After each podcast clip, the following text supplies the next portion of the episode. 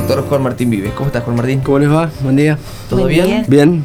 Charlamos al comienzo del programa y anunciábamos esta cuestión de las declaraciones que había hecho el flamante candidato republicano Donald Trump y decíamos tal vez para comenzar sería bueno comprender a qué tipo de legislación él hacía referencia. Decíamos que él proponía cambiar una legislación que eh, aparentemente limita o impide la posibilidad de expresarse a favor o en contra de un candidato desde el ámbito de un púlpito, digamos desde la oficialidad de la expresión de una religión determinada en el, en el ámbito de la iglesia.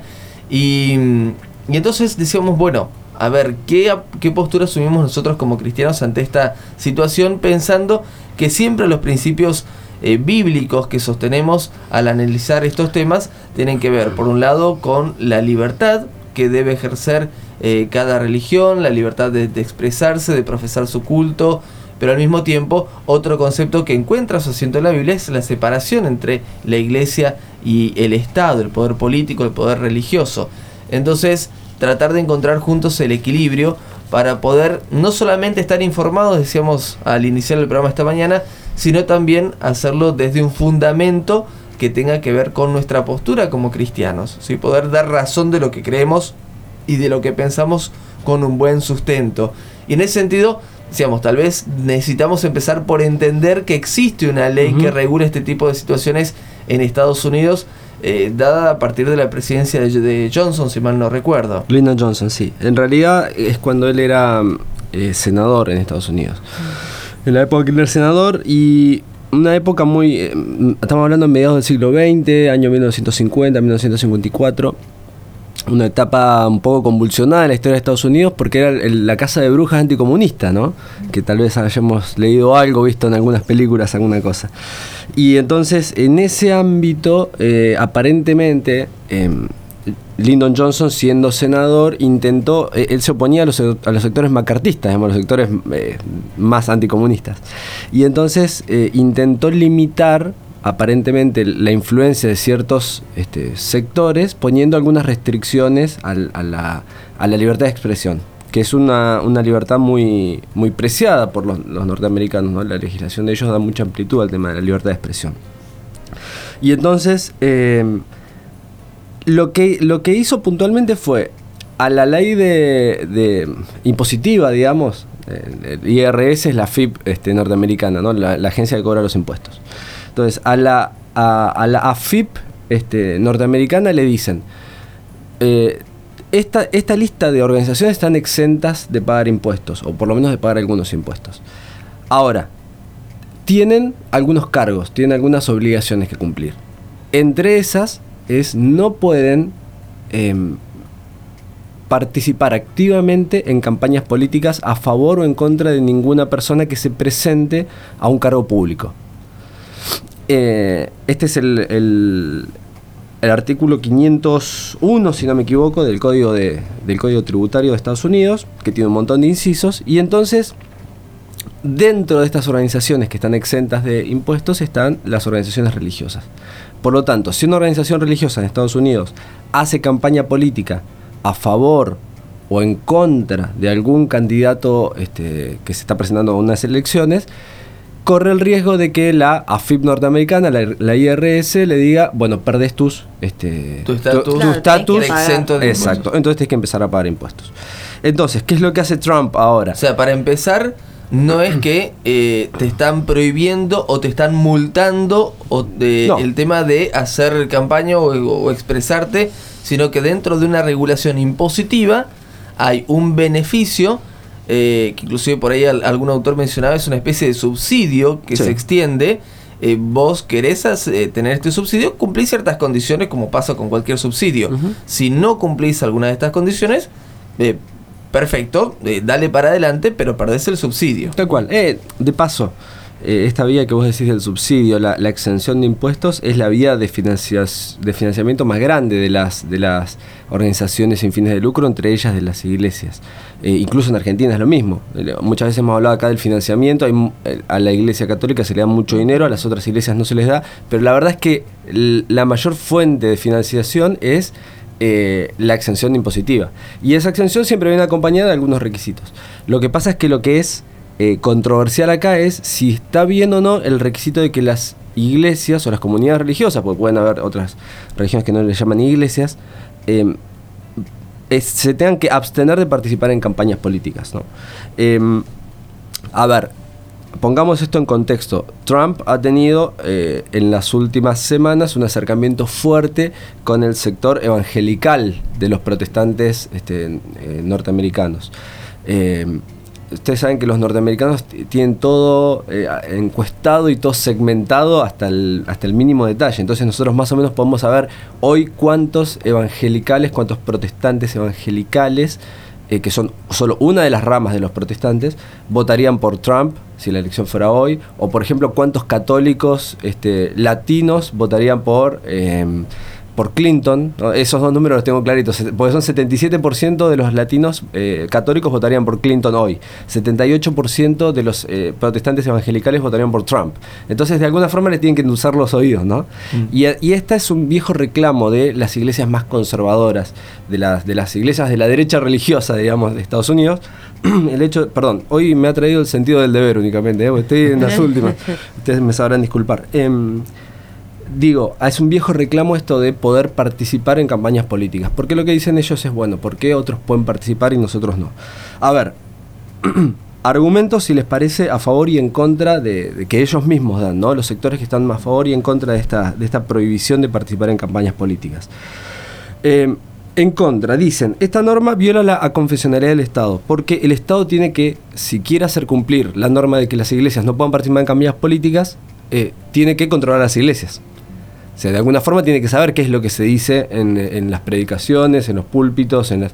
Entonces, significa que el Estado va a tener que activamente monitorear lo que pasa en cada una de las comunidades religiosas y esto viola la aconfesionalidad del Estado porque este, el Estado no tiene por qué meterse ahí. Otra, la norma viola la libertad de expresión porque algunas cosas pueden decirse y otras cosas no. yo puedo parar y decirme Jesús te ama, está bien. Ahora, yo me paro y digo, vote por Trump, está mal. Entonces, eh, hay un principio que ellos tienen de que no puede eh, discriminarse solo en base al contenido de un discurso. Entonces, bueno, eh, esta, esta, esta norma, esta prohibición iría en contra de la libertad de expresión. Y por último, la cláusula de libertad religiosa, libertad de culto, digamos, porque dicen, para las iglesias es una carga esto de tener que no poder hacer campaña política. Y es una carga indebida. porque el Estado tiene que ponerles esta restricción de no poder hacer campañas políticas? En la vereda opuesta están los que dicen, no, la verdad que la restricción está bien puesta. En primer lugar, porque eh, evita a las iglesias un entrecruzamiento eh, con las operaciones políticas que son propias de cualquier campaña, ¿no?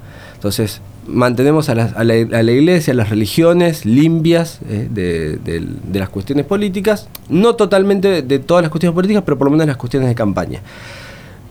En segundo lugar, ellos tienen un sistema de, de, transparencia en el financiamiento de las campañas políticas que es... Eh, tienen que ser muy claro. O sea, tienen que decir de dónde sale el dinero. Una cuestión que nosotros en Argentina hemos estado trabajando, pero todavía no lo tenemos totalmente resuelto. No sabemos de dónde salen los millones y millones y millones que usan los candidatos para hacer sus campañas. Bueno, ya tienen esto bastante normado. Entonces dicen, sí, por un lado tenemos un sistema de, exención de impuestos y por otro lado tenemos un sistema de eh, financiamiento de las campañas políticas. Y nosotros dejamos que estas dos cosas se mezclen porque las propias religiones, que por un lado están exentas de impuestos, por otro lado estarían aportando a las campañas, eh, vamos a perder transparencia. Se nos va a hacer líos, ¿no? Porque no sabemos si lo que se están ahorrando en impuestos no lo están gastando en, campañas políticas.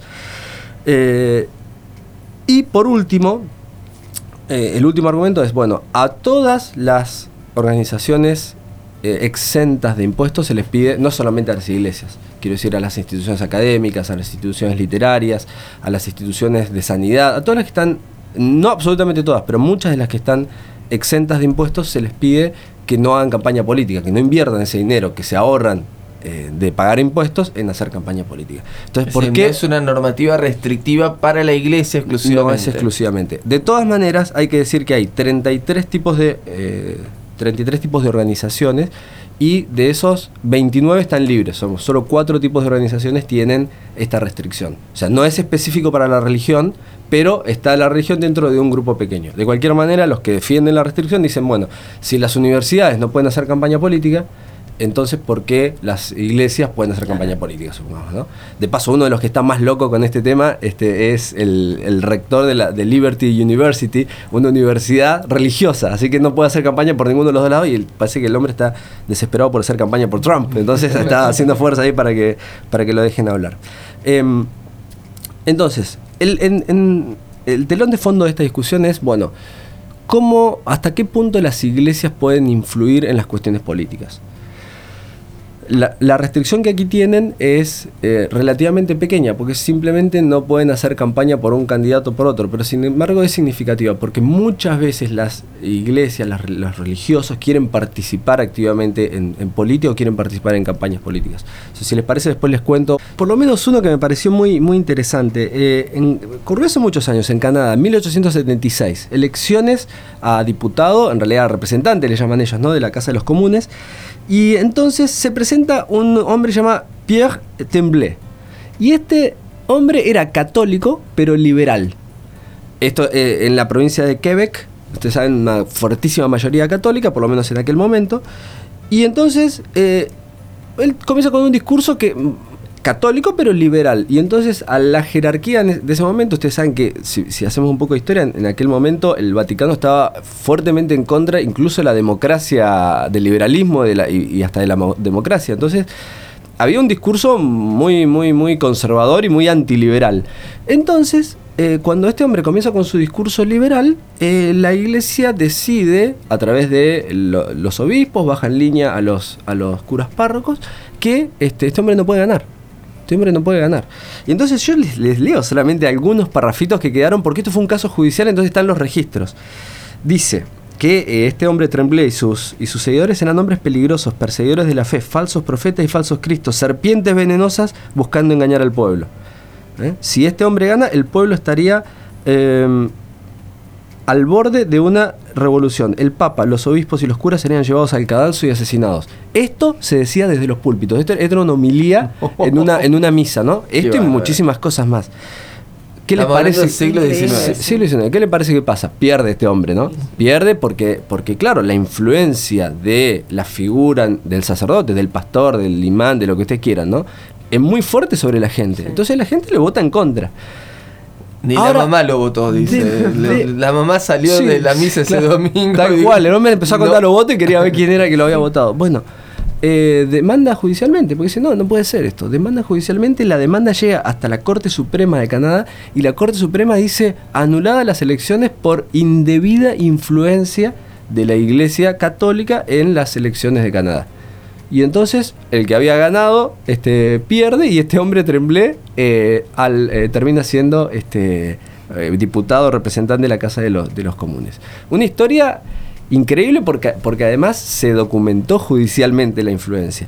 Una influencia que existe en todos lados, en todas partes. En Argentina es muy, es muy evidente. Cuando fue la crisis de 2001, ¿Se acuerdan que tuvimos cinco presidentes uno atrás de otro? El quinto presidente fue Eduardo Dualde. Él convocó una mesa de diálogo argentino. En realidad no la convocó él, la convocó la Conferencia Episcopal Argentina y las reuniones de todos los sectores políticos, sindicales, empresariales se realizaban en la sede de la Conferencia Episcopal Argentina, para que nosotros nos demos una idea de la influencia política de la Iglesia a mi gusto positiva en ese caso, porque bueno, fue para, para salir un poco adelante en la situación que, nos encontrábamos. Pero digo, la influencia de la religión es muy, muy fuerte en las, eh, en, la actividad política. Ahora, esta prohibición que ahora Trump quiere levantar de, bueno, no pueden hacer campaña política, ¿significa que la iglesia no participa en política? A mí me parece que no. Eh, a ver, en Estados Unidos se discute abiertamente de política en las iglesias. Se puede hablar acerca de las candidaturas, se puede hablar acerca de las opiniones de los, de los políticos, se puede hablar acerca de las propuestas. Eh, las propias iglesias pueden hacer sus propuestas. Lo que no se puede hacer, lo único que prohíbe esta, este reglamentito de la IRS es hacer campaña a favor de un candidato determinado. Y de hecho, si vemos los, esta, esta eh, normativa es de 1954, en más de 60 años de estar vigente, ni una organización religiosa ha perdido su estatus de organización exenta, impositivamente exenta, por hacer campaña política. Quiere decir que o sea, tampoco hay una casa de No hay ninguna- persecución sí. de que a ver qué dijo este y vamos a castigarlo con todo. A mí me da la sensación que no, pero eh, le sirve a eh, Trump para hacer un poco de, de- para ser un poco tribunero, digamos, con ese, con ese sector que quisiera tener más participación de la religión en la, en la política. Y a nosotros también nos sirve para reflexionar un poco sobre esta cuestión y para pensar que hay vida más allá de la campaña política. Quiero decir, una cosa es que uno no se involucre en campañas políticas de candidatos determinados como iglesia, me refiero. A ver, los líderes religiosos tranquilamente ellos pueden dar su endorsement, su apoyo a un candidato. Lo que pasa es que tienen que hacerlo a título personal. No pueden hacerlo a título de la iglesia y campaña con la iglesia. Ahora, para nosotros, no participar en actividades eh, eh, electorales de campañas políticas con la iglesia, con las iglesias, con las comunidades de fe, independientemente de lo que hagamos personalmente, no significa que las iglesias tengan la obligación de estar desvinculadas de las cuestiones políticas. Al contrario, me parece a mí, las iglesias, las religiones tienen mucho que decir en la vida política de las sociedades. Lo que pasa es que la política es más que ir a poner el voto. Es eso, mínimamente es eso, pero también es más que eso. Entonces, me parece que las iglesias pueden tener una mm, eh, posición de preocupación por las cuestiones sociales, por las cuestiones económicas, por las cuestiones políticas, de dar su opinión, de aportar, de poner el hombro en sus cosas, sin que necesariamente esto implique estar participando en ese toma y daca que es la política partidaria y la, la elección, digamos, de, bueno, vos vas de diputado, vos vas de segundo diputado, no sé qué. O sea, Em, se puede, eh, y, y yo creo que de hecho se espera que tomemos partido por cuestiones, por temáticas que ayuden a vivir mejor en sociedad, lo que no quiere decir tomar postura o partidos por un color político determinado. Exacto, exacto. Y, y- Hablando siempre en el contexto de una organización de una iglesia, sino no de individuos. exacto. Eh, y, y un poco lo, lo- lo charlábamos recién. A ver, eh, todos, cada uno desde su fe, desde su posición este, religiosa o a religiosa, eh, me parece que todos tenemos que hacer el ejercicio de filtrar a través de nuestra cosmovisión lo que pasa en la, vida real, entonces, en la vida social. Entonces, si yo quiero, este, tengo que votar y bueno, me fijo a ver qué es lo que coincide más con mi fe. Que eso no quiere decir que mi iglesia me dice qué es lo que tengo que votar, que me parece que ahí es donde las cosas se empiezan a enredar, ¿no? Finalmente depende de cada individuo y cada uno de nosotros decide por su cuenta.